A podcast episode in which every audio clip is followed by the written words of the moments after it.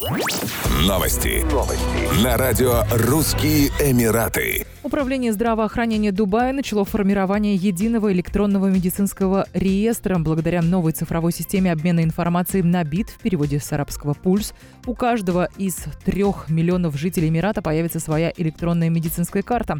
Кроме того, медицинские работники будут получать доступ к унифицированным медицинским записям из всех государственных и частных медицинских учреждениях Дубая. Ожидается, что внедрение новой системы приведет к повышению качества и безопасности обслуживания пациентов, а также позволит снизить затраты на их лечение.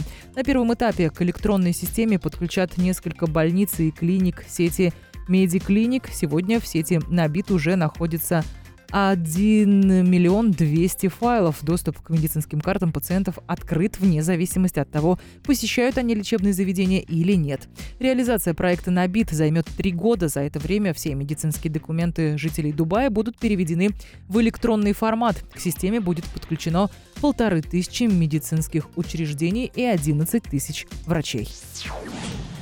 Султан Аман возобновляет выдачу виз для избранных категорий туристов, сообщили в Верховном комитете страны по борьбе с COVID-19. Сообщается, что визы будут выдаваться только организованным путешественникам, чьи поездки устраивают туристические компании или отели.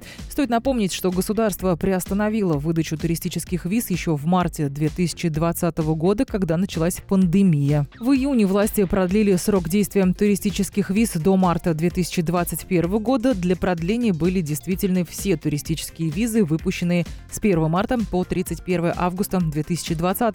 С 1 октября этого года Оман возобновил международное сообщение с рядом стран. С 16 ноября 2020 года власти Объединенных Арабских Эмиратов открыли наземные пограничные пункты для въезда граждан султаната Оман.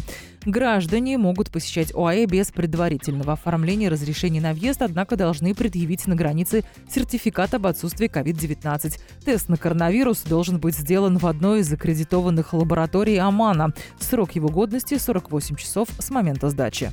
Еще больше новостей читайте на сайте RussianEmirates.com